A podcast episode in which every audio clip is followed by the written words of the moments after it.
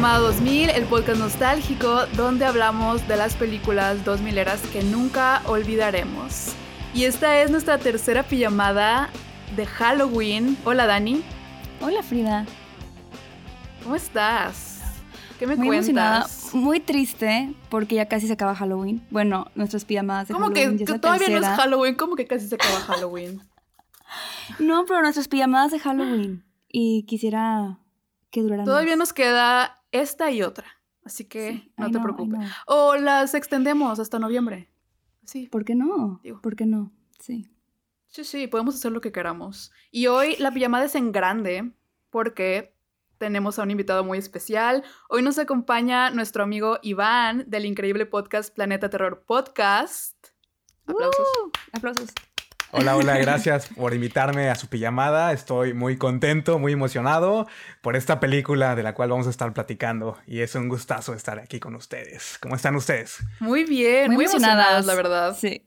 Estamos emocionadas eh, por tener aquí un experto de la franquicia de Scream. Claro que no, claro Eh, que pero sobre todo, pero sobre todo es un honor tener al fan más grande de Hilary Duff no. en todo el planeta Oh. aquí con nosotros. Club de Incluso fans. más grande fan que Dani, ¿eh? Club de Wow. fans. Desde 2003, 2002. Tengo mi membresía, Gold Membership. Del Me Club siento de fans de- intimidada de por Hilary esto. Me siento ¿Todavía muy tienes tu intimidada. membresía? Eh, sí, eh. ¿Tienes tu membresía de la página? La sigo pagando de todavía. Ah, Cállate, claro que no. wow. Ni siquiera encanta. es posible. o sea, No, no, no, ¿cómo crees? No. No, ya, eh, ¿Te imaginas? 20 años pagando. Sí. Eh, así que sí, lo siento, Dani, te, te gana. Te gana Está en el nivel de fan. Me de quedo- Hilary. Es más, les mentí. No vamos a hablar de Scream. Los reuní aquí hoy Pero para que es tengan que- una batalla a muerte. Y solo va a sobrevivir el mejor fan de Hillary. La Yo trivia nunca fui imposible miembro, de Hillary. entonces. Entonces ya me da miedo. Me da miedo. Probablemente sí seas más fan Tú no eres yo. miembro. Yo no soy miembro. Una disculpa. Sí. Ahí ya. Pierdes puntos. Yo dejé, yo dejé de ser Yo- miembro desde hace ya varios años. Desde que. Pues, ¿cuándo fue su última película así como mm, más conocida? Creo que fue. Material Material Girls. Girls? Ajá, creo que fue la última, Con ¿no? su Que- que fue un fracaso total. Ya desde ahí, Sí, como que. creo que de ahí todo fue para abajo. Oye, pero Desde vean que- Younger. Ah, He tenido muchas ganas. Younger. Ujú. Y de hecho, Y hay de una hecho, conexión con uno Sí, de los conexión. actores. Sí. de los actores de ok. Scream Uh. 4. Estamos en el mismo canal. Sí, sí, Sí, sí. hice mi tarea. Sí, hice mi tarea. ¿Y no han visto How I Met Your Mother? Ah, justo. Eh, no. Father. Father, Father. No, Yo para sí la vi. nada. Yo tampoco. No, Ok. no tengo Sí, tiempo. Yo sí vi. Bueno, ahí te quitamos puntos a ti, Iván, y le damos puntos a Dani. Gracias. Bueno, ya está, ya más, está más parejo la cosa. Estamos parejos. Sí, ya, ya van Sí. empatados. Sí, sí. Muy bien. Antes de empezar, ¿quieres decirle a nuestros oyentes un poco más de ti o de qué va tu podcast, etcétera? Eh, Claro, claro, pues Planeta Terror Podcast es un programa en el que hablo y recomiendo y platico acerca de películas de terror. Es un bebé de pandemia, creo que al igual que Pijamada 2000, también fue como toda la vida tenía esa espinita como de crear algo, ya sea, mm, no sé, un canal de YouTube, un podcast o algo por el estilo, en donde pudiera, pues, eh, compartir con todo el mundo mi pasión por el cine de terror y me di la, tarea y la oportunidad de, de hacerlo y con el tiempo que tuvimos en pandemia y esa creatividad que había, que estaba ahí desde hace muchos años, pues me eh, lo, lo hice, lo empecé a, a- a idear ahí y pues ya llevo casi dos años con, no, sí, dos años empezando la tercera temporada ahorita en este mes y pues me ha ido relativamente bien, mejor de lo que yo esperaba y he podido encontrar a, muchas personas en el camino, como Frida, ¿no? Y pues, como su podcast también, que lo encontré gracias a que, pues ya una vez que tienes un podcast, te dedicas, ¿no? También a escuchar más y siempre me ha gustado el cine, eh, desde muy pequeño, o sea, mi mamá que nos llevaba al cine cada, cada semana, ver los Óscares, siempre fui como una persona que creció muy al pendiente de la cultura pop y la cultura pop obviamente se relaciona mucho con el cine también, pero sí es eso, un, un programa en el que simplemente comparto mi pasión y mi cariño por el, por el cine de terror, cine de género, muchas películas de los 2000, las películas ahora actuales, estos nuevos estrenos. Y sí, eso es más que nada Planeta Terror Podcast. Un podcast de una sola persona, eh, pero bueno, si les gusta, si les interesa conocer así como detalles de la, de la, detrás de cámaras, de las producciones, a veces comento, no sé, como eh, alguna tipo mini biografía de los actores o de dónde los conocemos, pues es eso, en general, un, podcast de cine de terror para amantes de cine de terror. Muy bien, oye, qué bien, te vendiste muy bien, la verdad. Y, la verdad siento que te está yendo muy bien, es, es, merecido ese, gracias, gracias. ese éxito que, que estás teniendo, porque sí, o sea, es, es, un formato, siento yo, muy bueno, porque bueno, los episodios son más cortos que los de nosotros. Nosotras nos agarramos aquí tres horas grabando, pero, pero es muy bueno para descubrir, por ejemplo, las películas nuevas. Tú estás muy al pendiente de la cartelera, entonces si quieres ver algo nuevo que acaba de salir, ahí más o menos ves, pues si conviene verla o no, sí. Eh, con tus comentarios y con tus datos extra, entonces Sí, vayan, por favor, a escuchar mm. Planeta Terror Podcast. Muy recomendado. Gracias, gracias. Ok, una última pregunta para ti antes de empezar, que creo que es obligatoria. Dinos, Iván, ¿cuál es tu película de terror favorita? Eh, pues vamos a hablar de una de esas partes de mi película terror favorita que por supuesto la tengo tatuada, es Scream del 96 que su episodio que hicieron el año pasado es también de mis favoritos. Eh, me dio mucho gusto que hablaran tanto, tan bien de, de Tatum, que se enfocaron mucho en, en la moda de Scream también. sí, Rose McGowan es un, es un ícono, una leyenda. Y, y sí, Scream, Scream eh, siempre, bueno, es la primera vez que, que la vi, que era muy pequeño, tenía una muy corta edad. No sé, hubo algo en ella que me impactó y tanto el miedo como, no sé, nació una fascinación hacia la forma de construir el terror en, este, en este formato que es el cine. Y, o sea, quedé, quedé impactado, quedé traumado y durante los siguientes años me dediqué a investigar acerca de la producción, a conocer qué hacían más, qué otras, en qué otras películas salían estos actores y obviamente a seguir viendo la franquicia que hasta este 2022 pues sigue, sigue de pie y el próximo año tendremos Scream 6. Scream 6. Ay, sorpresivamente. No, bueno, no tan sorpresivamente siento yo. Bueno, después de Scream 5 siento que ya yo ya sentía que, que iba a haber más. O sea, que, que la iban a recibir bien y que con eso nos iban a dar pero algo de ello pasó con Scream 4, porque la idea original era hacer una nueva trilogía. Con, eh, Scream 4 era como el comienzo de esa nueva trilogía y los planes pues no, no sucedieron porque fue un fracaso en taquilla. Eh, no, no, no, recaudó el dinero que ellos esperaban y vamos a ir hablando un poquito de ello porque hay demasiados datos de, producción, de preproducción y de la postproducción que Me encanta. Tú dinos todo. Tú, por favor, ilumínanos porque sí, sí. Yo, yo no sé tanto de detrás. Sí, hay mucho drama. ¿Hay drama? Ah, nos encanta el drama. Nos encanta el drama. drama mucho chisme. El chismecito. Por supuesto, a eso estamos. Sabía, sabía que ibas a encajar perfecto en Tenía el presentimiento. Muy bien.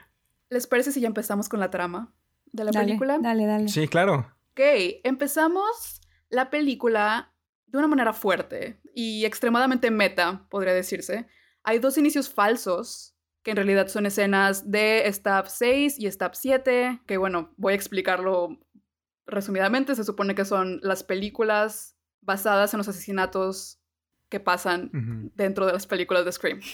Y luego eh, ya tenemos... sí, sí. El que entendió, entendió. No lo voy a volver a explicar. Y luego, y luego ya tenemos la eh, opening scene real. Entonces tenemos tres inicios. Sí, en no, esos primeros minutos. No es tan complicado, simplemente es el universo dentro del universo. O sea, las películas de Stab parodian lo sucedido en las películas. El sueño dentro del sueño dentro del sueño. Exactamente. Yo cuando lo vi en el cine no tenía ni idea de que era una secuencia tras otra. Y así como que me quedé como que.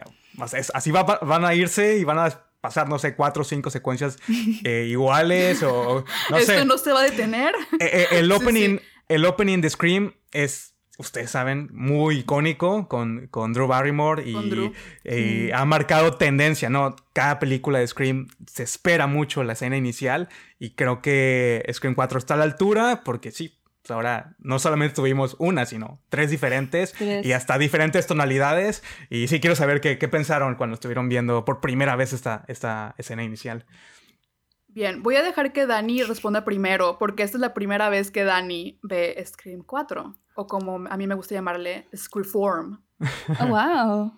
Entonces, Sí. por favor, Dani, ¿qué, qué pensaste? Eh, quiero saber No, todos, o tus, sea, todos tus sentimientos. Fue muy... Estuvo, estaba muy confundida, honestamente. Al principio cuando vi a... Normal. Normal, ¿no? Pero cuando vi a Lucy Hale y Shanae Grimes dije, oh, wow, ellas son como las famosas, que van, o sea, como todo el mundo piensa, ¿no? Que van a ser asesinadas. Se me hacía un poco absurdo y también la iluminación era distinta, entonces tenía dudas, porque sí parecía Ahorita que no... hablamos de eso. Sí, o Sí. sea, que no era realmente lo que estaba pasando. Y ya cuando cortamos a Kristen Bell y Anna Paquin, fue de que, ah, ahora sí, ellas son las que, porque son más famosas, ¿sabes? Son como que un nivel de fama más que Lucy Sí, Hale y sí, Grimes. más arriba. Entonces, Ujú. Claro que él dices, van a ser las originales. Pero cuando Kristen Bell apuñala a Anna Paquin, dije, oh, qué padre, nos están diciendo quién es Ghostface desde el principio. No sé por qué yo asumí eso. yo asumí que Kristen "Wow, era diferente". Sí. Y resulta que no. O sea, honestamente sí fue. Te digo, estaba muy hasta abrumada porque eran demasiadas cosas que estaban pasando. Pero me encanta el comentario que hay dentro de estas escenas. O sea, el comentario es de super meta, super scream, super del género y está padrísimo. Me gustó mucho, lo disfruté. Sí, yo sé que mucha gente odia este inicio por lo absurdo que es, pero yo por eso mismo Es el punto. lo amo. Bueno, Ujú. por eso, ajá, es que es Scream, ¿sabes? Y siento Sí. que claramente es un fuck you para la gente que se queja de que Scream es muy meta. Dijeron, ah, no, o sea, no lo han visto todo. Eh, Si piensas que esto es meta, toma esta escena triple con Lucy Hale y, y Kristen Bell y todas estas personas famosas. Entonces sí, a mí me gusta. No me acuerdo muy bien qué pensé la primera vez que lo vi. Supongo que también estaba confundida. Pero, eh, pues sí, le ha agarrado mucho cariño, la verdad, a este, a este opening scene. Sí, lo, lo lleva al extremo, ¿no? Eh, El, Ujú. le- metalenguaje y como dice eh, Dani, ¿no? La crítica hacia el cómo estaba el cine de terror en ese tiempo, que solamente estábamos consumiendo el torture porn y las películas del juego del Ujú, miedo, de Hostal, Saw. y obviamente Sí. los remakes, de lo que vamos a estar hablando también en el episodio. Y lo que me gustó fue como la dupla de, de estas actrices. Tenemos, como dicen, ¿no? A Shanae, Shanae Grimes y a Lucy Hale, que son como las teens actrices que estaban como empezando con series ya conocidas, que era Pretty Little Liars y la de 90-210, la de Beverly Hills, Ujú. que era como el remake también. Que también Shanae Grimes sale en Degrassi, no sé si la ubican de, de Sí. esa serie. Y, sale después con ten- Ashley ah. Tisdale en Picture Perfect. Ah, sí, cierto, También. sí, sí. De hecho, ajá, y también sale con la otra coprotagonista de, de Degrassi. Está Lauren. Mm, No recuerdo el nombre. Te las el de apellido, pero sí. Ajá. Y después tenemos como a las A-list, ¿no? A Christian Bell y Anna Paquin, que son muy conocidas de series, de películas. Y pasamos como a las menos conocidas. eh, las actrices como apenas en ascenso, que es Britt Robertson y Aimee T. Garden. Y sí, me gustó como la dupla de, de cada una de ellas. Y no sé si tengan algún segmento favorito. ¿Quién, ¿A quiénes disfrutaron más de ver? Ah, yo me quedo con, con la primera, Mm. con Lucy Haley y Shania Grimes. Me encanta la- el tono como absurdo, me encanta las referencias a, a los 2000 con el sidekick, e incluso el vestuario y el peinado, o sea, todo es como mitad de los 2000 es como absurdo, Sí, sí. tonto, eh, una Muy. tonalidad entre cómica y sí, o sea, vemos a dos Ghost- Ghostface que las atacan y así sin ningún sin ninguna construcción así como de tensión ni nada y se me hizo No, como muy divertido. Van la- a ello. Creo que también es mi favorita. Sí, me gustó mucho el, el momento en el que este, el personaje de Shanae Grimes está súper casual diciendo que tiene un stalker y está hablando con el stalker y es que me quiere matar y es, es- es justamente es esa estupidez que dices. Por eso al principio dije, esto no es el inicio original porque es tan absurdo, pero me dio mucha risa, me gustó mucho esa, esa dinámica. Ay, que el. Stalker tenía una foto de Channing De Tatum, ¿no? Sí. Ah, así. Channing Tatum, Entonces- sí. muy 2000. Sí. Sí, sí, sí. Sí, creo que fue, sí, fue definitivamente la más divertida de las tres. Bueno, pero también tenemos el, como el plot twist falso de, bueno, no falso porque sí pasa, pero en Stab, de, de Kristen. Bell eh, apuñalando a, a Anna Paquin. Sí, una, una crítica, ¿no? Al, al, al horror fandom, que se queja por todo, que, que lo vemos Sí. actualmente en Twitter, que todo el mundo, no sé, ahorita con Halloween Uy, Ends, con Halloween. le ha Sí. llovido. No, no, no, le han dado unas pedradas a esa película. Yo no la he ¿Ya visto. la viste? No, no, no, Yo todavía. tampoco. Todavía. La tengo, la tengo reservada para estos días. Sí, pero yo ya estoy lista para ser decepcionada ya con, to- con todo Con lo que todo he lo leído. que hemos ya. leído. Ya, Sí. ya. Ya estoy preparada. Bueno, hablando de todas estas actrices y actores, ¿están de acuerdo si hablamos de una vez de todo el cast? Ya para quitarnos Sí. eso de encima. Sí, tenemos, yo estaba sorprendida con todo el cast, no sabía que salía tantas personas. Primero tenemos a Alison Brie como la publicista eh, de Sydney. Luego tenemos a Emma Roberts como, como Jill, a Hayden Panettiere como Kirby, que ay, ya hablaremos de ellas, pero muy, muy fan, muy, muy fan de ellas en esta película. Sí, de, de una vez ya hay que hablar. Bueno, ¿De una vez? Siento que. Sí, ya, de Hayden. una más que vez, nada. de una vez. Es que ya. Hay que empezar, hay que De empezar. Estoy muy Hayden, emocionada oye, por sí. Hayden, sí. Yo solo quiero- Oficialmente. Ajá. Ah, no, yo solo quiero agregar que yo la conocí con eh, Ice Princess. Y desde ahí Ah, me enamoré, claro. me enamoré de ella. Después la Sí, vi sí. en Bring Con It toda On. razón. Bring It On, la 3. Y obviamente más Sí. fan. Nunca vi Héroes. Esa serie nunca la... Yo tampoco. No, no, Mm. Y ya ves que el fandom la, con- la reconoce de, de esa Sí, serie, que fue muy popular sí. en, sus, en su fecha de estreno. Pero sí, yo la ubico de Ice Princess y después de Bring It On. Y con Scream, cuando la anunciaron como parte del reparto, ya estaba así como que sí. Porque me daba toda la vibra de entre Tatum y, y Randy, como una combinación así medio extraña de, de ese- de esos personajes que terminó tanto me siendo gustan. eso. Y sí, Sí, sí. al final terminó siendo eso. Y nos gusta el hecho de que sigue viva y que va a estar en Scream 6. ¿Va a salir? Sí, porque oficialmente va a estar de regreso para Scream 6 y va a ser Su gran comeback. comeback Sí. desde que dejó la actuación en el 2018. Entonces estamos muy felices. Y no quiero decirlo, pero nosotros hicimos esto. Nosotros, nosotros lo, lo, Lo manifestamos. Sí. Desde el episodio de Sueños sobre Hielo de Ice Princess, Dani y yo estábamos diciendo, es que tiene que volver. Tan siquiera en Scream, la extrañamos mucho. Y también Iván y yo, cuando vimos Eso. Scream 5, dijimos, es que tiene que volver. Sí, es necesario. Es muy buena actriz, muy buena Sí. actriz. Sabe hacer drama, sabe hacer comedia, sabe hacer todo. Sí, es muy versátil, la Realmente. verdad. Y bueno, pequeño spoiler, no spoiler, no sé, para Dani que no ha visto Scream 5, pero pues te dan una... Hay un easter egg de que Mm, el, el ok. personaje de Kirby está vivo. Sigue vivo. Entonces, sí. Sí, que, qué bueno que me, da, me da mucho gusto su regreso a la actuación. No, la verdad es que desconozco qué haya pasado.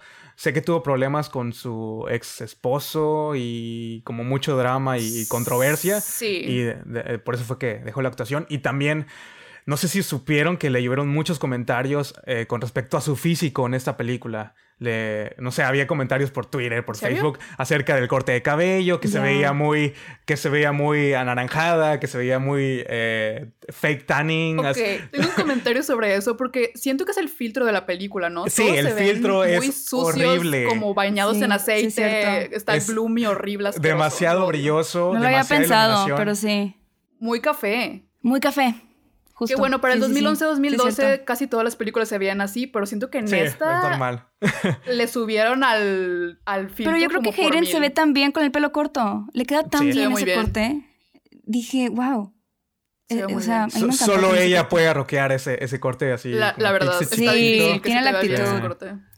Y sus corset, ¿no? Que siempre trae como Sí. corset, chamarras de Ah, piel, como también. blazers. También. Me, me encanta, me encanta Hayden. Los grandes años de principios de los 2010 que estaba el business casual a todo lo que da, que vayamos todos en la prepa ahí usando blazers, así como si fueras a la oficina. Ah, pues de hecho en Pretty Little Liars así Eh. se visten, Ujú. que en mi Mm, opinión está horrible, pero bueno. Sí, es cierto.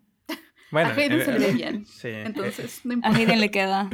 Y bueno, tenemos también a, a Rory Culkin, hermano de Macaulay Culkin, así se llama. Ma- Macaulay. Macaulay, Macaulay Culkin. Macaulay Culkin. Macaulay. Y el otro, ¿no? Hay otro también. Hay- Kieran Culkin, por favor, Ah, más respeto al Culkin La superior. la dinastía. Kieran Culkin. la, la dinastía Culkin.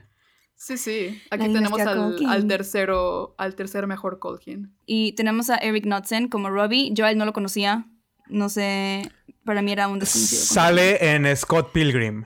Ah, Sí. Es como un personaje Ah. súper extra, súper secundario. Y sale en Saw, el juego del miedo Sí. 2. Mm. En Saw 2. En Saw Es 2. el hijo. Sí. Es el hijo del, del policía. O sea que tiene también carrera en el cine de terror. De hecho, él creo que es, si no estoy en lo incorrecto, creo que está en otra banda y sale muy poquito, pero le mente a la madre a Kieran Culkin, de hecho. Me acabo de dar cuenta que trabajó con dos Culkins, sí.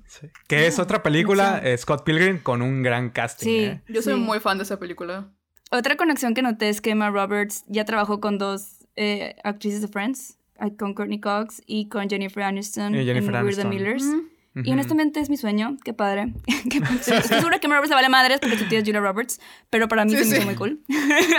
sí. Aunque no tienen Es- ninguna escena juntas, ¿verdad? En Screen 4. Creo que Courtney Cox y ella no, No. no Sí, comparten. al final. en nin- Ah, Mm, sí, Al Bueno, final. sí, sí, Oye, sí, sí, es cierto. sí. ¿Cómo se nos Sí. pudo haber olvidado? Sí. Y justo la otra conexión que mencionábamos hace rato con Hilary Duff es que aquí eh, Trevor es interpretado por, bueno, no sé si es la misma, supongo que Sí, sí, sí. de Nico, Nico Tortorello, que él sale en Younger con Hilary Duff y él es Trevor en esta película. Y bueno, también tenemos a Marley Shelton como la oficial Judy. Diosa. Yo igual Marley. se me hacía muy conocida. Yo la reconocí por Uptown Girls, pero no sé si sale en otra cosa Ah. que sea mucho más Sí. famosa. Déjate digo. Sale en Sugar and Spice de 2001, que ya la había mencionado en el episodio de eh, Triunfos Robados, que es una película Ah, de sí, sí. De porristas porristas que, quieren robar un banco. Ajá. Sí, bueno, es, es todo un caso, es, es muy buena. en Valentine, que es una película de terror del 2001, y en Planeta Terror de Robert Planet Rodríguez. Terror. Mm, Y también sale en Jamás Besada. Es una de las Mean Girls junto a Jessica Alba. Ah, Es Jessica Alba, Jordan Ladd y es Marley Shelton. Me gusta mucho esa actriz en esta película. Me gusta mucho su intensidad. Sí. Me da, me da mucha risa. Esos ojos. esos Intensidad ojos es una Sí. palabra, es una palabra muy correcta, siento yo. Sí, es muy intensa. Sí. Sí. No, que es imposible tomarla en serio como personaje, porque a veces sientes que está actuando para una película completamente distinta. Sí, ella estaba en otro canal completamente. Pero siento que por eso es, es fan favorite de muchos. Entonces, Sí, sí, sí. entonces, Supo, Sí, supo ganarse el corazón de- de- del fandom. sí. Y ok, me gusta que mi percepción de que es un buen personaje no es una percepción única. O sea, al parecer No, sí es de que fan no, favorite. eh, Todos Todo el estamos mundo- contigo. Sí, Sí, ok, sí. ok. cool, cool. Y creo que para finalizar todo este cast, no sé si se me olvida alguien. Bueno, obviamente regresa David Arquette y Courtney Cox. Este, pero tenemos a, a Adam Brody y a Anthony Anderson eh, de Blackish como los dos policías. Solo quiero decir sobre Adam Brody que tiemblo de furia cada vez que me acuerdo de que sale en Scream 4 y solo sale como Hmm. dos minutos. Do- dos segundos. Sí. Lo tenían ahí y lo desaprovecharon de una no. manera que, ay no, me, me da mucho coraje, me da mucho, mucho coraje. Eh, se nos olvidó el personaje de Olivia, que es Marielle Ah, Jaffe, Olivia. Que no se me hace una mala actriz, pero el personaje también lo mismo, muy mínimo, casi no tiene diálogos, no tiene una personalidad definida, se siente como, pues sí, como Sí. una versión como mm, Muy inferior a de Tatum, ajá, de Tatum.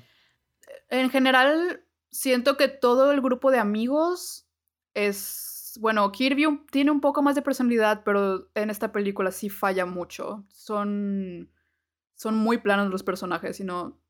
La neta, a mí no me importaba que se muriera ninguno de ellos. Solo Kirby, pero porque es Hayden, ¿sabes? Pero. eh, sí. O sea, yo sentí que como había, había tantos personajes y había como Sí. que muchas muertes, al final del día todas eran como un vehículo para el final en lugar de que tuvieran personalidades o una historia o una backstory. Era como tenemos que matarlo para seguir contando la historia.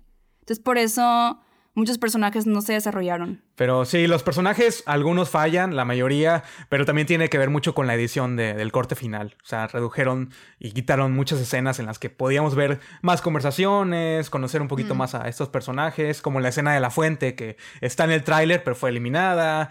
Eh, sí, varias, varios momentos que no son tan importantes, pero sí eran claves para que nosotros pudiera- pudiéramos como empatizar con estos personajes, con los nuevos sobre todo. En cuanto al, al legado, eh, Nip, Courtney Cox y Ar- David Arquette creo que están súper bien. Me encanta verlos de regreso, me encanta ver a Nip Campbell como una diosa, o sea... Es la primera vez que la vemos ya como una como adulta, ¿no? Ya lejos Sí. de las chamarras de, de mezclilla y los pantalones, ya la vemos como muy, muy arreglada cuando es la presentación de, de su libro. Courtney Cox también. Creo que es en la que mejor se ve de, las, de todas las películas. En Scream 4 me encanta cómo se ve. Uy, ese power suit rosa en mi top 3 de los power suits de Gale Weathers. Sí, sí, sí. Y, y Dewey, pues es Dewey. Es. Dewey es Dewey. Lo, queremos, lo queremos tal y como es, ¿no? Aunque. Dewey, en, esta, en esta siento que sí es la, en la que es el Dewey más inútil. Sí.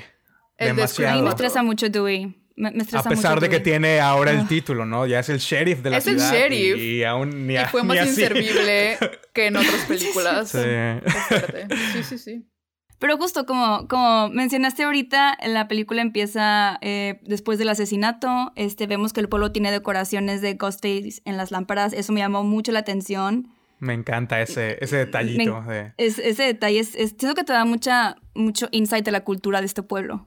Eh, llegan a Woodsboro y ella está por publicar su libro contando su historia. Vemos que Gail también, ella está viendo en las noticias, ¿no? Que está a punto de sacar su libro. Gail ahorita ya no es periodista, ya está casada con Dewey. Como dijeron, Dewey es el sheriff y se nota que han pasado varios años de, desde la última vez que, los vimos, definitivamente. Y una cosita también de, todo esto es que, que, siempre me ha molestado, es que no les termino de creer que Gail Weathers quiso retirarse para como ser, no sé si ama de casa, pero como para estar en casa y escribir, según ella, o sea, para ser escritora, porque realmente eso no era lo que le movía al principio, o sea, se notaba mucho que, o sea, sí, escribía, pero porque era reportera, no, no al revés, ¿sabes? Entonces, no sé, siento que, que es muy normal que, que spoiler ese matrimonio no haya funcionado al final, perdón, Y en la vida real tampoco. Y en la vida, y en la vida real. Y en la vida real. ¿Aquí seguían casados? ¿Sabes, Dani? Sí, se, se, divorciaron dos años después. En el 2013 se finalizó el divorcio. Pero ya estaban mal. En ese tiempo en el que estaban filmando la, la, película, ya la relación estaba mal. Creo que ya se habían separado oficialmente. Y, y, sí, pues es parte de los sacrificios, ¿no? Que, que, tuvo que hacer ella para mantener esa relación. Y pues no funcionó, al menos lo que pudimos ver en, en Scream 5. Me da gusto que ella haya seguido por ese, ese camino de, de, seguir sus sueños y ahora convertirse en una host de, de programa de televisión. Queremos ver, me encanta ver esa, esa Gayla ambiciosa. Amo a Gayla ambiciosa. Gracias. Sí. es que siento que a veces la, la, ponen como villana por su ambición, ¿sabes? O sea, es como nadie la quiere por eso, pero eso no es nada malo. Por eso mismo en esta película me chocó que Dewey no la pelaba. Era como, no has podido hacer nada sin Gail antes y ahora no la pelas porque ya eres sheriff. Aparte de Dewey, el, uno de los personajes más inútiles. Lo quiero mucho, pero es que realmente en esta película, en tres de los asesinatos llega como 40 minutos después y no creo que el pueblo esté tan grande. No, no, y son todos vecinos, ¿no? todos son vecinos. Sí, todos viven al lado. Cinco minutos. Ay, no. Y pues la publicista de Sidney, que es Rebeca, está muy feliz. Está más feliz de lo que debería de estar por estas tragedias que están pasando. Porque pues obviamente esto le da publicidad al libro de Sidney. Y aquí quiero hacerles una pregunta a los dos. ¿De quién sospechaban la primera vez que vieron esta peli? Mm. Porque ella obviamente es una de esas sospechosas que son medio obvias. Entonces quiero saber ustedes cuáles eran sus teorías la primera vez que la vieron. La experiencia que tengo cuando veo una Scream por primera vez, ya sea desde la primera hasta la 5, es tratar de no adivinar. Sí, yo también, me desconecto el eh, cerebro. sí, sí, sí, mm. porque si empiezo a ver como esos pequeños, los red herrings y encontrarle detallitos a los personajes, luego bien mis expectativas pueden estar muy altas y al final pues caen. Sí. Y con Screen, Screen 4, en realidad no recuerdo muy bien si empecé como a sospechar de alguien en particular, pero sí sabía que iba a estar dentro del grupo de los adolescentes. Yo, fun fact, yo pensé, toda la película, yo pensé que era Kirby, porque en, algún artículo, en algún artículo vi el nombre de Jill y yo como que asumí que Jill era Hayden. Entonces yo, es súper curioso porque yo toda la película pensé que era Kirby y cada cosa que había Kirby yo era de que, ja, de que lo estás haciendo porque eres la asesina. no te creo nada. no te creo, o sea, yo estaba viendo de que red flags cuando no había ni una, ¿sabes? Entonces yo toda la película pensé que era, era Kirby, honestamente Jill no me lo esperaba, este, el que la ayuda, su sidekick, Charlie, no me lo esperaba porque se me hacía muy obvio. Muy obvio. Por eso ni lo consideré. Eh, así como la publicista, también dije, es que se me hace muy obvio, pero pues yo vivía engañada pensando que era Kirby, pero pues hizo, hizo una buena experiencia para mí porque fue aún más sorprendente. Qué risa que pensaste que te habías spoileado sí. y era un spoiler incorrecto. sí. Exacto. La verdad, yo también me desconecto el cerebro cuando veo este tipo de películas, pero de lo único que estaba segura es que no era ni la copia barata de Billy Loomis, que es el novio de Jill. Trevor. Ni la oficial Judy. Trevor. Porque siento que eran los más obvios que querían que pensáramos que eran cuando Judy está parada en el pasillo de la casa de Jill, escondida entre las sombras. Escondida y va caminando poco a poco. así fijamente. Sí, sí, me reí mucho. Eh, sí, ahí la puedes descartar de una. Obviamente no es ella. Eh, Aparte ella es muy noble, no, no, la, no la creo capaz de, de ninguna, ningún asesinato. Le confiere a mi vida. Sí. Ella, fanática de, de los, ¿qué? De, las comedias musicales. y musicales de Disney. Y con sus eh, exquisitos pastelitos de los lemon ¿De qué? ¿De limón? Ajá. Sí, sí. limón. Probablemente Julie debía ser sheriff. Se ve como que más dedicada que Dewey. Sin comentarios. Es que no has visto Scream 5. No podemos... Ah, Siento que te vamos a terminar, te vamos a terminar spoilando todo. No pasa nada. Yo puedo verlas. No, no me digan quién es Ghostface nada más. Pero pueden spoilerme todo lo demás. Sí. Pero sí abusaron mucho de, de, de Trevor como que desde el principio, desde la introducción que tenemos al personaje, te lo vendían como el Red Herring principal. Y sí. Y siento que es el personaje más aburrido y guango y que ni siquiera me acuerdo de su existencia. Vuelve a salir y digo, ah, sí, Trevor. Sí. Existe. Sí. Ok, por los asesinatos hay toque de queda y Kirby y Jill están viendo Shaun of the Dead. Bueno, no sé si alguno de ustedes dos quiere contarnos un poco qué es lo que pasa, porque es una escena de muerte, siento que muy... Creo que es, no sé si mi favorita, pero es de las más dinámicas, podría decirse, en la película, bueno, en mi opinión. Entonces, no sé si... Para mí sí es mi favorita. Sí. ¿Es tu favorita? Sí, para mí es la favorita de, de, casi toda la franquicia. Como el, en el top... Oh, ¿en serio? no la favorita favorita, porque es Tatum, pero sí en el top 5. Mm. Sí, pues es que es una escena como tú lo dices, muy dinámica, inesperada, reciben la llamada. Bueno, primero Olivia le marca a Jill y están hablando por teléfono. Olivia es vecina de Jill, acaba de llegar a su casa, se está cambiando y todo el rollo, ¿no? Kirby recibe la llamada de Trevor y en realidad es Ghostface, ¿no? Entonces tenemos como esta interacción entre los cuatro personajes con diferentes, en diferentes, situaciones, en diferentes llamadas, en diferentes situaciones. Y lo principal es que Ghostface eh, amenaza ¿no? a estas chicas y les dice que está escondido en el, en el closet, ¿no? Que, se, que la, reta, ¿no? A que abran el closet y que descubran si está ahí o no. Me encanta como la tensión que hay, porque sí hay como esta eh, comunicación entre, te digo, los, los, cuatro personajes. Y bueno, cuando Kirby decide abrir el, el closet, se da cuenta que pues no hay nadie, le, llama a Ghostface, le, le, llama como un mentiroso y ya resulta el twist, ¿no? Que no está escondido en su closet, en su closet de, de, Jill, sino en el de... Troleadas. Olivia. Y me encanta también porque durante esta escena de la llamada también podemos ver en el fondo a Olivia eh, asomada en la ventana con el celular, o sea, no sé, la manera en la que construyeron toda esta secuencia me encantó, me encantó. Es un, o sea, como todo el dinamismo una escena muy bien coordinada, ¿no? Para que podamos ver como los diferentes puntos de, vista de, cada uno de los personajes. Y bueno, Ghostface está en el, en el closet de Olivia y la mata de una manera brutal. Muy, muy sangrienta. Es la escena de muerte de toda la franquicia, sin contar Scream 5 con la escena más sangrienta. La mayor cantidad de sangre, mm. tripas, esos cuchillazos son horribles, lo vemos penetrándole la mano por completo, le atraviesa, le da una cuchillada en el hombro, creo que también, en el pecho, la avienta por todo el cuarto, rompe cristales, eh, su, su buró, no, es, horrible, es... O sea, yo sé que, eh, pues sí, es una película de terror y todo, pero aún así el, enojo y el coraje de, para, hacer, para poder hacer esto, ¿no? A una chica que se supone que es tu amiga, ¿no? Sobre todo, que es alguien que conoces y que convives, o sea, matarla con esa brutalidad. Sí me, cuando la primera vez que la vi dije, no, no, está, sí, sentí muy feo, la verdad, por, por el personaje. O sea, a pesar de que no, No, no, no, no, lo merecía, ¿no? Esta muerte como tan brutal. Juega con ella, juega, la juega, juega, con ella como víctima, la avienta, le rompe la ventana, se las muestra a Kirby y a Jill.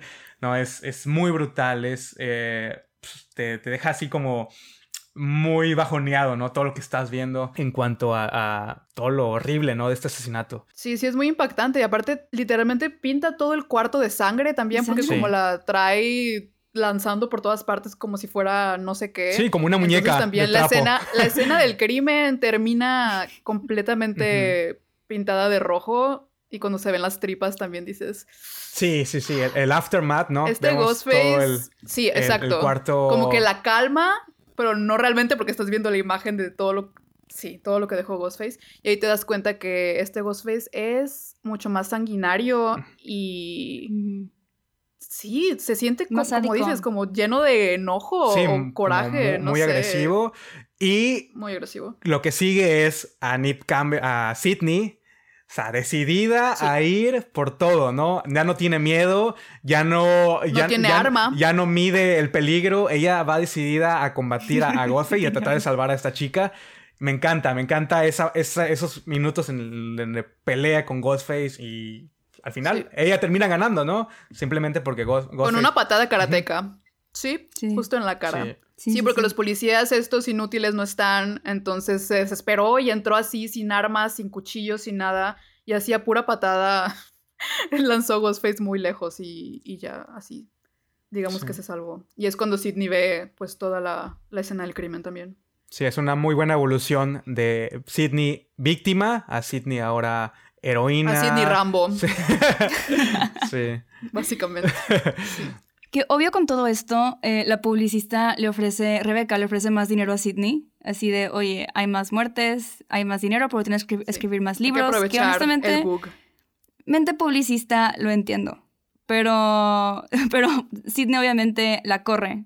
Y este es un error, ¿no? Porque Rebeca se va toda enojada y tenemos esta escena que es muy, muy lenta porque la, es- la seguimos este, desde donde está, desde el edificio, al elevador, hasta el estacionamiento. Y creo que aquí ya sabemos lo que va a pasar, es muy obvio. Pero me gusta mucho cómo van creciendo la tensión. Y claro, en eso le habla Ghostface. Y aquí es donde ya sabemos que ya ella se va a morir muy pronto.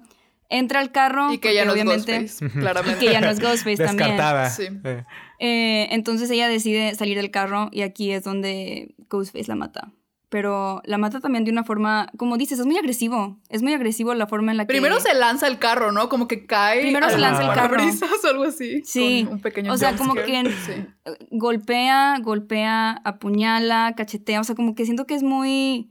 Muy aquí estoy, que es el objetivo, y termina con broche de oro aventándola del edificio y cae justo arriba En de... la van. de en, en la van donde Dewey está dando una conferencia de prensa.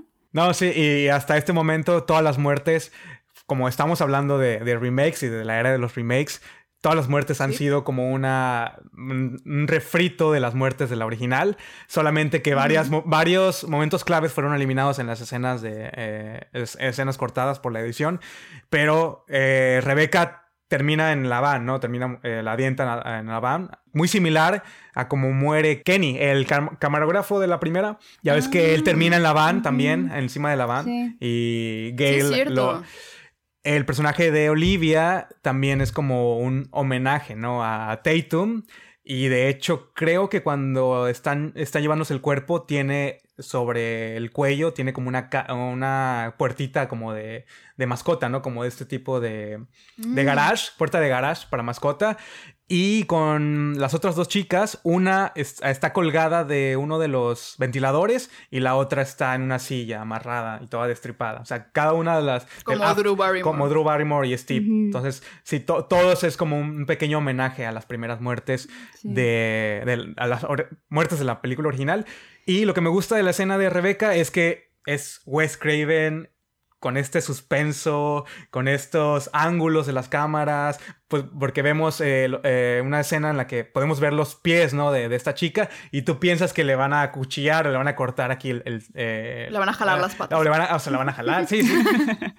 no sabes por dónde va a llegar Ghostface, ¿no? O puede ser por atrás del carro, Sí. por arriba, por el lado, o sea, eh, me encanta, me encanta, me encanta y estoy feliz de que hayan agregado esos, esos momentos porque no estaba en el corte final. Esto fue un reshoot que hicieron para incrementar la, la atención y alargar pues también más tiempo en pantalla de Alison Brie, que siempre es un deleite el verla. Sí. Y, y también el hecho que Rebecca es como un. Sí, como una versión como alterna a, a Courtney Cox, ¿no? Al personaje, a Gail. A Es Gail como Weathers. También muy ambiciosa y muy, muy perra ella, ¿no? Aunque Sí, sí. Sí. Cae- Muy perra mi amiga. cae Sí, mal, perra. ella sí cae mal.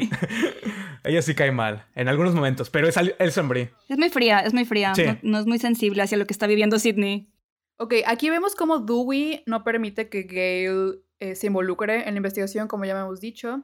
Pero pues a Gail obviamente le vale y se pone a investigar. eh, so- eh, se pone a investigar sola. Se va sola y decide ir al cineclub de la prepa con Sidney para analizar el patrón del asesino. Pues es el, es el momento Randy, ¿no? De, de Scream 4. Eh, hablan de, la- de las nuevas sí, reglas. Pero mucho peor. reglas. Sí. Sí, sí, sí. Las reglas del, del remake, ¿no? Que, que nunca. Don't fuck the, with the original. Que los personajes LGBTQ y plus no pueden morir. Sí. De que de dónde, de dónde sacaron esa regla No, de no que si eres idea. niño o gay no mueres. Se la sacaron de quién sabe dónde. Yo no, con- porque yo no conocía esa regla, no la he visto en no acción. existe esa No. regla. No sé de dónde se la sacaron. No, para nada. Al contrario, hay miles de películas donde el personaje L- LGBT muere. O es el primero o el segundo. Sí. Nunca sobreviven. Mm. Sí, y aquí también podemos ver lo adelantada la época que estaba esta película, porque el personaje este De Robbie. no es Charlie, ¿cómo se llama? Robbie. Robbie. Mm, Robbie. No es youtuber, que siento que sería lo más acertado, es streamer. Es streamer. o sea, hace transmisiones en vivo. Y en el 2011, o sea, sí existía, pero no era, lo que soy. no era lo que estaba en las redes. O Ujú. sea, no, no era lo, lo, lo habitual. Iba a ser habitual si hacía videoblogs o algo así, pero no sé, no sé por qué decidieron hacer eso. Porque tampoco juegan tanto con el streaming como elemento realmente de terror. Entonces fue, fue algo que me llamó mucho la atención. Que como que predijeron un poco el futuro. Porque ahorita los en vivo de Instagram, de, de, de TikTok Twitch, y Twitch, de Twitch. es... Twitch ya está arrasando con todo. Entonces sí, se me hizo curioso eso. Y también, fun fact, este personaje de Robbie iba a ser interpretado por Shane Dawson. Ujú. Oh, El Sí lo youtuber eso, eso tiene sentido por lo que era Shin Dawson, ¿no? En esa época. en el 2011. Y a- Wow. agradezco tanto que no haya sido, porque Sí, de por sí qué no bueno. soporto a Robbie. Si hubiera sido Shane Dawson, Sí, no. No, no, no, puedo ver su cara. No podría ver esta película, probablemente. No, Sí. si no lo podemos tomar en serio con un actor eh, preparado como actor, ahora Sí, este sí, chico. con que- un actor real. Ajá, no, no, no. Eh, qué bueno que no. Sí, lo, leí y creo que no le dieron la oportunidad porque no tenía ninguna experiencia como actor. Entonces dijeron Mm. no. Y Eric Knudsen, el actor de Robbie, pues bueno, está ahí, está presente. no hace es gran que hizo cosa. lo que pudo con, con lo que le dieron. Que siento que sus diálogos son los peores. En general, el diálogo de esta película siento que es el peor de todas, de todas las Scream. No sé por qué, según yo es el mismo guionista. Es- sí, eh, es Kevin tal vez hay más escritores, ajá, pero se siente muy, no sé, muy forzado. No sé si Para mí era muy querían- fácil checar mi celular, honestamente, distraerme cuando hablaba. y ya solo Sí, ponía sí, no- atención cuando regresaba a la acción. Sí, no sé si es. Probablemente es porque trataron de. Pues de representar una nueva generación que igual y pues ellos no están tan cercanos a los escritores y por eso da un poco de cringe. No sé, pero sí, hay muchos diálogos que dices. Solo un dato, un dato nerd. Eh, sí, Kevin Williamson escribió el script, pero por compromisos con otros shows, con el Vampire Diaries, eh, tuvo que ser no reemplazado del todo, pero sí el escritor de Scream Ya. 3 entró a ayudar y a componer algunas cositas. No terminó el. a descomponer algunas cositas. Me imagino que los diálogos. porque Scream 3 tampoco es lo mejor que existe, entonces Sí. ya, ya tiene sentido todo. Sí, sí, sí. Ya.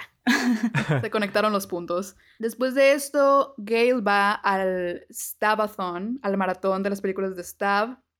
Qué fantasía, Que qué otra fantasía. vez. Qué fantasía. Sí. Que sí, a esto nos referíamos cuando queremos vivir en este universo, pero a la vez no, porque qué miedo. sí. Y sí, están, sí, es como un festival, es como una reunión de fans de, de, de Stab, de las películas dirigidas por el grandioso Robert Rodríguez, que ojalá algún día, no, nunca va a pasar, pero ojalá algún día ver alguna película de Stab dirigida por Robert Sí. Rodríguez. Estaría genial. Aquí una cosa que siempre se me olvida es que estos adolescentes no tienen miedo, o sea, pero ni tantito. No les importó ni un poquito que hayan matado a sus compañeras un día antes. y al día siguiente van a seguir haciendo un festival que es sobre las películas basadas en los asesinatos. O sea, sí, muy, muy crudo todo. Pero eso ni siquiera siento que es lo más poco realista. Lo peor es que acaban de matar a Olivia hace como una hora. Su amiga. Que es Sí, cierto, esa amiga misma noche, ¿no? cercana de Kirby y de Jill. Y Kirby llega a la fiesta como si nada, hablando con Jill, de no te preocupes, yo me empedo eh, por ti. Así, o sea, ella es súper enfiestada y acaban de matar a su amiga hace minutos. Dejo pasar estos detalles a veces porque, bueno, la trama tiene que seguir, ok, Ujú. se tienen que salir de la casa, pero aquí sí estuvo muy descarado, siento yo. Ok, alguien se da cuenta de que Gale eh, plantó cámaras y las empieza a cubrir. Entonces, pues Gale regresa a volverlas a acomodar, a ver qué está pasando. Y pues aquí obviamente Ghostface llega a atacarla. Pero gracias al cielo solo eh, logra darle en el hombro, que fue plan con maña, que al rato vamos a hablar de eso. Exactamente, sí. que no la mató, porque lo ves y dices, ¿por qué Tuvo la la oportunidad de hacerlo. ahí, Ajá. la pudo, pudo hacerle de todo, nadie estaba escuchando, estaban con la película todo lo que da. Y aquí Dewey también súper inútil porque él ve por la cámara que Ghostface, Sí. Ghostface va a través de que solo le grita de que Gale, Gale, pero él está afuera. Es de que chiquito Sí, sí, sí. Entra. Sí. Y ni siquiera gritó Sí. fuerte. Fue como que, ¿qué? Ah, y antes Gail descubre que alguien más está grabando en la fiesta. Ujú. Que hay otras cámaras que no son de ella. Que me da mucha risa el contraste porque ella tiene cámaras como de seguridad y las otras son webcams. Como webcams. Muy modernas. Sí, sí. Sí. Y pues aquí llegan a la conclusión más o menos, o se están acercando a lo que está pasando y es que este Ghostface está haciendo su propia película, la está filmando y va a ser es una película muy realista, digamos. una está muy realista. Fui muy fan de esta revelación. No me lo esperaba y le agrega un, un nivel extra al Ghostface. O sea, es un Ghostface mucho más sádico que quiere realmente revivir todos los eventos. Me gustó, honestamente, este Sí. elemento. Sí. Sí, y ya te puedes ir forjando una idea de quién es el asesino. ¿De o- quién puede ser? ¿Quién es el Ajá, asesino? sí. Sí, Ujú. o puedes ir descartando. Pero sí, me- Sí, sí, me encanta la escena, el, el encuentro entre Ghostface y, y Gale, que no habíamos visto desde Scream 2, así como un enfrentamiento, enfrentamiento entre, entre ambos. Me encantó y sí, también tenía la oportunidad de matarla y el hecho que no lo hiciera, pues bueno, más, vamos a hablar de ello más al ratito. Eh, pero aún así... Hasta ahorita sí- me estoy sí dando hicieron cuenta de esto, ¿eh? me hicieron temblar, dije, no, sí, no, no. porque no sabíamos si alguno de los del- personajes del legado iban a morir en esta, o sea, podría pasar, no sabíamos nada y, y yo sí sufrí pensando que Gail podría haber sido la primera víctima. Sí, no, no, no, no, es ima- inimaginable Sí. eso. Gale. Mejor que se vaya Dewey. No, no es cierto, ¿eh? Llévate a Dewey, por favor, pero déjanos a Gail. Ah, bueno, están los policías estos que según están cuidando a, a Jill. A Jill. Que Jill ya se fue hace como mil horas. Ya, ya no está Sí. ahí en, en su cuarto. Pues pasa lo inevitable. Son personajes no importantes. Sí, no vale ni siquiera la pena hablar de sus muertes. Tienen, tienen que morir. No, yo, yo creo que sí. Yo creo que sí vale la pena porque me pone muy triste esta escena porque pues Adam Brody, descansa en paz. No. Eh, pero, pero soy muy fan del cuchillo atravesa- atravesando la frente en de la Anthony. frente. Sí. Que Sí. no entiendo de dónde sacaron un cuchillo tan filoso, pero bueno. Sí, pero fueron muertes también muy fáciles. O sea, los agarró Sí, completamente, claro. los agarraron completamente desprevenidos. O sea, si están vigilando, saben que hay un asesino y están en la tonta, en la babosa. No, ¿sabes lo que me da Es coraje de esos que- personajes? Que Es que ¿qué son muy inútiles. De los ayudantes de Dewey. No tienen muy buen ejemplo que digamos. Ese filtro, verdad. ese filtro que tienen ahí en, el- el sheriff de, de Woodsboro es muy, muy malo. Mm. Necesita entrenar mejor a su Aparte- personal. Cuando mataron a Olivia, de hecho, llega Dewey, ellos bien preocupados, perdón, es que es- lo estábamos persiguiendo y no estábamos aquí. Y Dewey, no pasa nada. Y yo de, Se acaba de morir alguien. Es demasiado le chido. sacaron las tripas a una niña. Es... Sí, son pero bueno. demasiado inútiles estos, estos policías en, en Woodsboro. Sí. Y bueno, al fin empieza el tercer acto. Al fin. Por Todos fin. los chicos van a casa de Kirby a seguir viendo las películas de Staff porque obviamente el Stabaton se canceló por el ataque que hubo. Y wow, Kirby es rica. Kirby Sí. tiene una casa muy grande, Muy grande, en Eh, medio de la nada. conveniente, Sí. siempre conveniente. Tenemos al fin la muerte del streamer. Ya no lo vamos a escuchar preguntándole a la gente cuál es tu película favorita cada, cada 10 minutos. Y muere streameando, muere Sí. transmitiendo en vivo. Y sus últimas palabras son, no me mates, soy gay. Ajá. Soy gay. Muy controversial. Pero bueno, quién sabe si sí sea gay o no. Al parecer no, porque Ghostface lo mató. Sí. O sea, el gaydar de Ghostface dijo, no creo, No, no. y lo mató de todos modos. Entonces, Hay mucho debate con- eh, al respecto de esta escena porque no se sabe si lo dijo para, que, para salvarse, ¿no? De que Ghostface lo asesinara o simple o, realmente sí. o realmente eh, es un personaje L- LGBT, pero nunca, nunca sabremos. No lo han confirmado. Y siento que al final no, no importa tanto porque No. al final fue una punchline barata Sí. del chiste Sí, que hicieron en la, en la otra escena. Pero bueno. Ok, y luego tenemos esta escena parecida a la de Randy y Stu pidiendo que los dejen entrar a la casa en la primera película, que es Charlie pidiéndole a Kirby que le abra, pero Kirby no quiere porque ve que tiene sangre en las manos. Y en esto Ghostface ataca a Charlie y lo ata a una silla, entonces ahí puedes como descartar a Charlie, supongo. Eh, y aquí tenemos una de las escenas más famosas de la película, que es cuando Kirby empieza a contestar este cuestionario clásico de Ghostface, cuando le empieza a hacer preguntas sobre el cine de terror.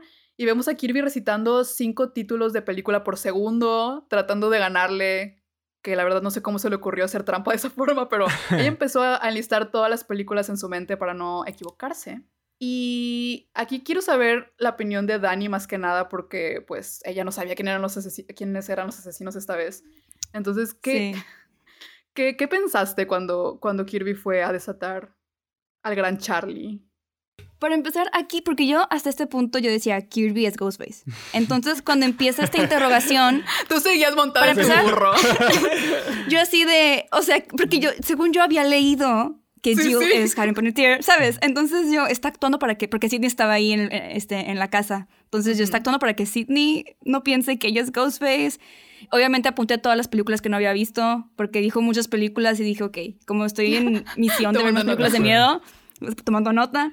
Pero yo así de, entonces ahí es donde empecé a dudar. Ella es o no es. Y ahí fue donde, cuando, o sea, justo en ese momento donde ella le gana a Ghostface y va a desatar a Charlie y Charlie apuñala a, a Kirby, fue de, oh, o sea, sí fue un gran plot twist para mí.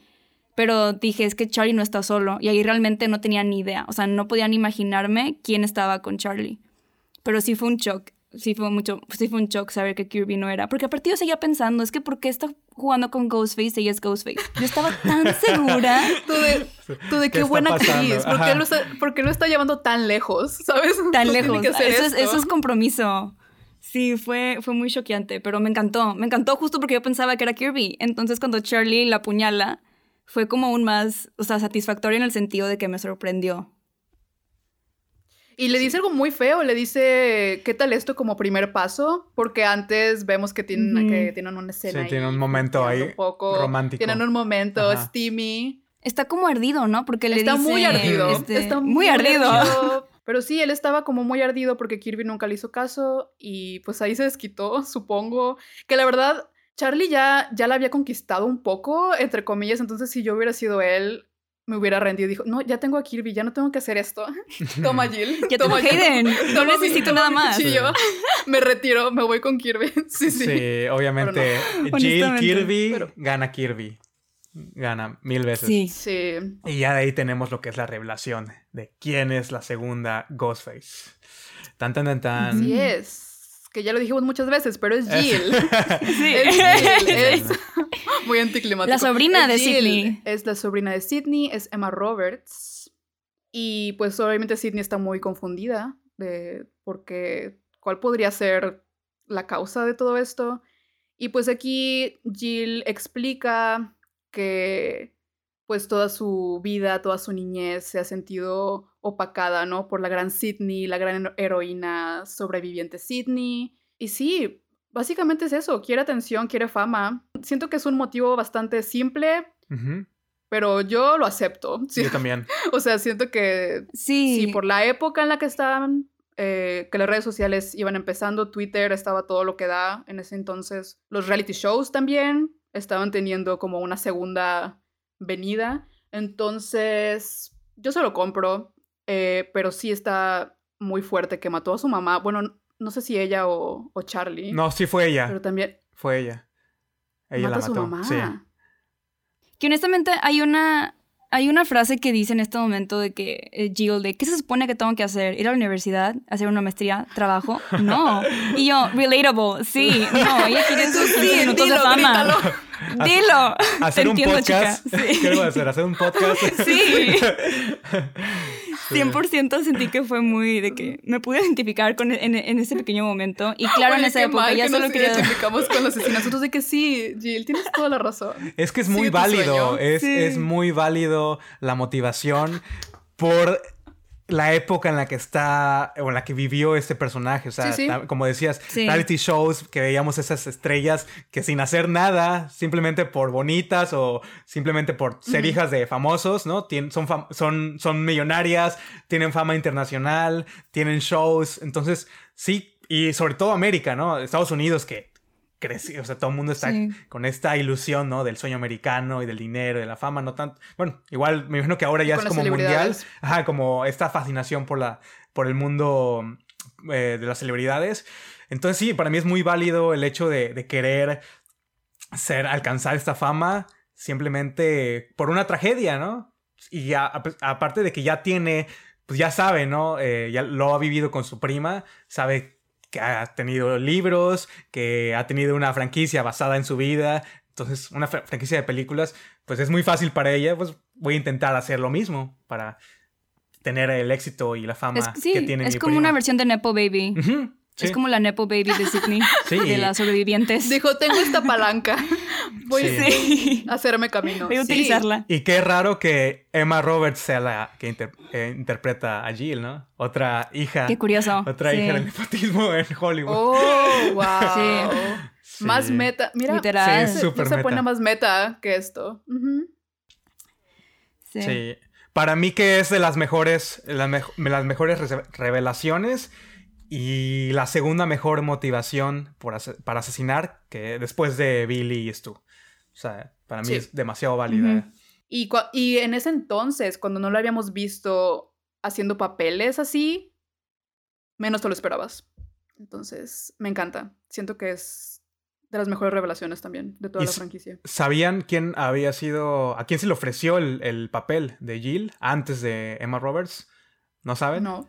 A esta actriz de Twilight, a Ashley Green, la que interpreta, creo que una de las, Oh. una de las Cullen. Que es Alice. Alice, Alice. Alice. A ella se lo ofrecieron, Oh, wow. pero por conflictos de horarios y de, no sé, algún compromiso con alguna otra película, no pudo. Y sí, el hecho de que hayan escogido a Emma Roberts viniendo de una fama de actriz infantil, actriz de comedia, actriz eh, de, comedias románticas y darle este papel pues ya más maduro, eh, con este twist, con este giro, con esta doble personalidad, pues fue un riesgo porque, mm, no sé, ahora que ya conocemos a Emma Roberts, que puede ser la bitch, que puede ser la perra, que puede ser mala, pues ya se lo compras, pero en ese tiempo yo creo que había muchas dudas con respecto a, a Emma Roberts viéndola en este, en este papel. Pero al final cumplió, o sea, las expectativas fueron, fueron, eh, se cumplieron. Y sí, 100%. Jill Roberts podría ser de las mejores Ghostface que tiene la franquicia. Y a cada vez que veo la Estoy película, cada vez que va subiendo en mi puesto. Sí, porque aparte, siento que es de los Ghostface más efectivos. No sé cómo tuvieron tan buenos timings ellos dos.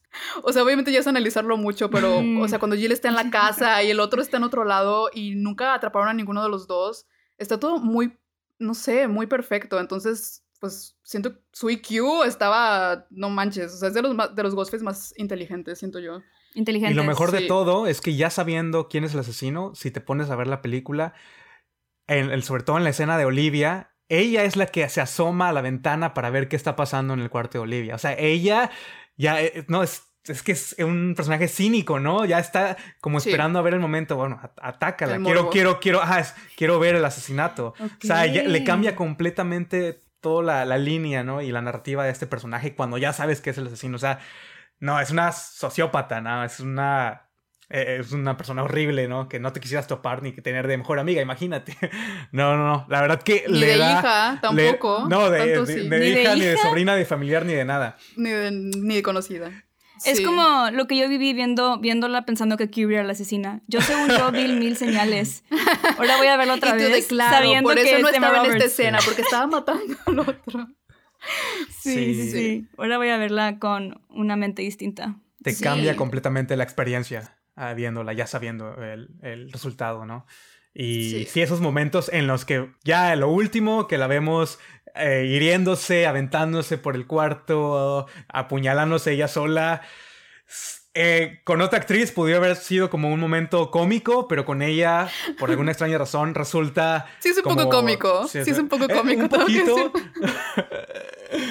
Yo, aún este- así- es- esto aquí me, me sorprendió tanto porque dije, ese es amor al arte. O sea, eso es realmente Sí. comprometerte con tu compromiso misión. que tiene. El- me encanta el momento en el que se apuñala y su grito es como de chiflazón, de que, oh, de que tengo que hacer esto, pero lo voy a hacer. Ajá. Y luego yo pensé que ahí, ahí acababa todo. Y ahí no acababa todo. No, se no, no, un iba vidrio, se avienta empezando. una No, mesa de vidrio. No, no, no. What the fuck? Esta es mi parte favorita tiene- de toda la tiene- tiene película. Es cuando Jill prepara la escena del crimen para hacer la nueva Sidney. Asesina a, a Charlie, asesina a Trevor. Sí, primero asesina a quién? A Trevor. A Trevor. A Trevor. Trevor. Ah, claro, le dispara en el pipi. Oye, muy buena Sí. muerte también. No, Primero se lo primero. olvidado. Sí, sí, sí. Sí. Por perro infiel. Por perro infiel, es verdad. Luego, Sí. eh, pues con Charlie pasa igual que con Billy y Stu, que pues ella termina matando a Charlie porque dijo que la gente prefiere un solo sobreviviente, que no sé dónde sacó eso porque en las otras ha habido más de uno siempre. Pero bueno, ella quería Sí, ser no, el centro de compartir. atención. No quiere Sí, no compartir, quiere esa compartir la fama. fama. Ajá. Eh, y luego Sidney pues le dijo, ¿cómo puedes hacerle esto a tus amigos, a tu familia? Y nos da la increíble línea de, no necesito amigos, necesito fans. Fans. Pega fuerte Una esa frase línea. que, que está uh, muy, muy actual, muy actual, sí. muy 2022. Sí, Muy actual, muy ad hoc. Eh, eh, sí. Ajá. Pero bueno, eh, preparan la escena del crimen. Por alguna razón, de todo lo que hace, esto no es lo más fuerte, pero lo que más me da como ñañaras es cuando agarra la mano de un muerto y se rasguña ella misma. Sí. Sí, se rasguña la cara con la mano de un muerto, luego se arranca el cabello con la mano de otro, eh, se apuñala en el hombro, Ah. empieza a voltear muebles del dolor, eh, se estrella contra un cuadro eh, de vidrio. Y eso no es todo. Ahí parece que es el final, el gran final, pero no, se deja caer sobre una mesa de vidrio. De Eh, la, la destruye por Y- completo. Y ahí se pudo haber muerto. Ahí le pudo haber atravesado algún vidrio la espalda, el cuello, pero ella estaba determinada, como habíamos dicho. Y sí, termina en el suelo. Aparte tiene Se el enfrentamiento con, dramáticamente con Sidney, al lado ¿no? de Sidney. Ajá. Ah, sí. Ah, claro, sí, que la Sidney puñala. es- la apuñala Sí. en varias ocasiones. Y sí, esa toma, esa escena en la que están las dos Las dos juntas, cara a cara. cara a cara, no, es, En el es suelo. hermosa, es hermoso. Es cine, es cine. Ujú. Jill es una storyteller. Ah, sí. Sabe lo que Ella tiene necesita una visión. historia para, Sí. Ella tiene para ser dramática. Sí. Es una creadora de contenido. Es que ahora Seguramente tendría millones de seguidores actualmente. Sí, en si TikTok. siguiera viva. Sí, sí, sí. No lo dudo. En TikTok, justo. Eh, Dewey va con Gail, que sigue en el hospital. Y le dice muy emocionado que Jill eh, estaba diciendo que, que estaba muy, muy feliz porque quiere escribir un libro con ella, este, de, de todas sus heridas y de, de cómo sobrevivieron, ya que tienen la misma herida en el hombro. Y aquí podemos ver la diferencia de IQs de los dos personajes. Porque Dewey estaba tan feliz, tan Sí. ignorante de la situación. Y Gail le dice, pero ¿cómo, ¿cómo sabe que tengo una herida en el hombro?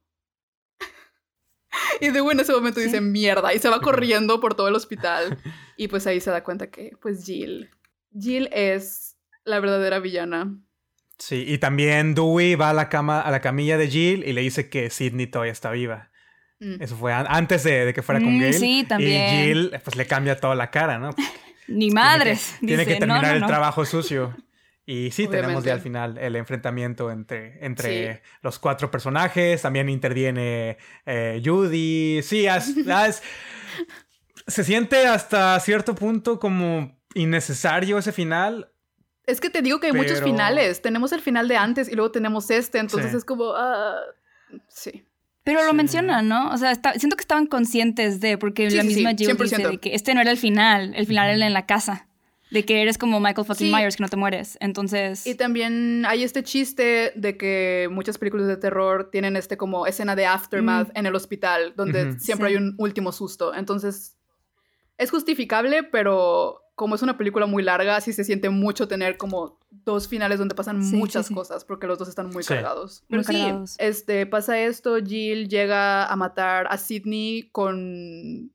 ¿Qué es lo que agarra? Una, una Como vacinica. una vacinica, ¿no? Sí, Una vacinica de da- metal y empieza a golpearla en la cabeza. Yo puse baño portátil. Baño- Yo sabía que era basílica. baño portátil. Te imagino con un baño Sí. portátil de las cosas portátil. Sí. No, sí, muy, muy violenta. Ahí te, ahí te das cuenta que sí, ella es Ghostface, es, es un demonio de Tasmania. Y llega Dewey a ayudar, llega Gale. Y al Llegan final todos. llegan, Llegan todos. llegan todos los que siguen vivos, que no son, Los, los que siguen. que a comparación del principio La no policía súper intensa. Ah, También, que pensamos que se muere. sí. Ajá. Eh, y al final le fríen los sesos a Jill con esta Sí, máquina de, de, reanima- de reani- reanimación, no sé cómo se llama. Reanimación. Y pues termina ahí toda... No muerta, piensas que está muerta, pero obviamente hay un último susto.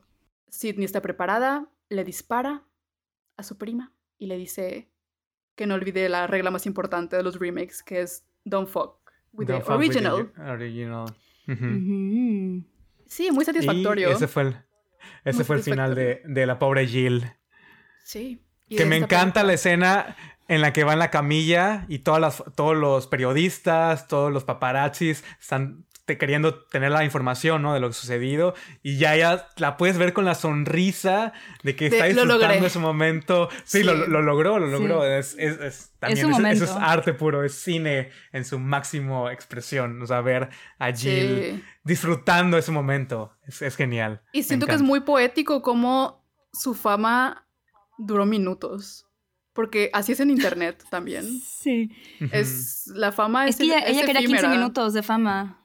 Sí, y ahí tuvo sus minutos de Los fama tuvo. literal porque pues murió. Y aparte, de hecho, lo, lo último que vemos son a todos los reporteros diciendo que Jill era una heroína porque ellos obviamente tienen la noticia falsa todavía. Sí, sin actualizar. Ajá, sin actualizar de todo lo que acaba de pasar adentro. Que no sé cómo nadie escuchó los balazos del hospital también. Estaban como muy solos en ese piso, pero... Nadie, na- Detalles, na- ajá, ni- detalles. Ni, una enfermera ni nada Sí, sí, se apareció detalles, por ahí. Pero sí, eso fue Scream 4. Todo un desastre. Es una película muy desastrosa, pero con momentos muy buenos, muy icónicos. De hecho, yo hice, cuando hicimos el ranking en tu podcast, en el episodio, puse Scream 4 como el segundo lugar. Ajá. Porque me ¿Y acuerdo que la... ca- No, ahora no. Es que me acuerdo que la acababa de ver con alguien que no la había visto antes. O sea, haz de cuenta como con Dani, ¿no? Entonces pude, pude presenciar todas esas reacciones de no esperarse el reveal, de todo eso, ¿no? Entonces yo me emocioné mucho y me estaba divirtiendo mucho. Y repito, sigo pensando, Jill es de los mejores Ghostface, de los mejores reveals, y tiene escenas que son mis favoritas de toda la franquicia, pero en general es una película muy desastrosa, con diálogos horribles, con personajes planos también que no, no son personajes reales, con muchas fallas, pero bueno. ¿Y ahora en qué, qué lugar ocupa en tu, en tu ranking? ¿El tercero? ¿Cuarto? ¿Quinto? No sé, tendría que volver a ver las otras, hace mucho que no, desde enero, Ay, aparte como si fuera hace Ah. mucho, pero desde enero que no veo Sí, todas las demás, entonces, pero sí baja como unos dos puestos, yo creo. Iván, ¿cuál es tu ranking de las de Scream?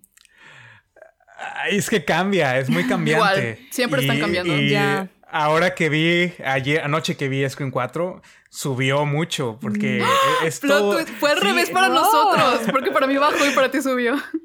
Sí, es, es que es eso, el conocer ya al personaje de Jill y verla desenvolviéndose con esta máscara que trata de, de ocultar su identidad eh, con esta personalidad así linda. Bueno, que, que también el personaje de Jill como que nunca es desarrollado de cierta manera como la chica final, ¿no? Porque está como por aquí, Mm. por allá. Tenemos el, el rollo este de la relación con Trevor y como que está muy encasillada únicamente en eso. Y ya cuando tiene estas pri- primeras interacciones con, con Sidney, ¿no? Donde trata de... Como le pregunta, ¿no? Acerca de, de cómo has podido sobrellevar la fama, fama. y la- el trauma. Que también eso, e- es, que esos son los detalles que Las dices, no mames, esta vieja está bien loca. Es una. Pero es una tronadísima, o sea, realmente es... Sí. No supo cómo manejar Sí, sus sí, traumas. Es, es- es eso.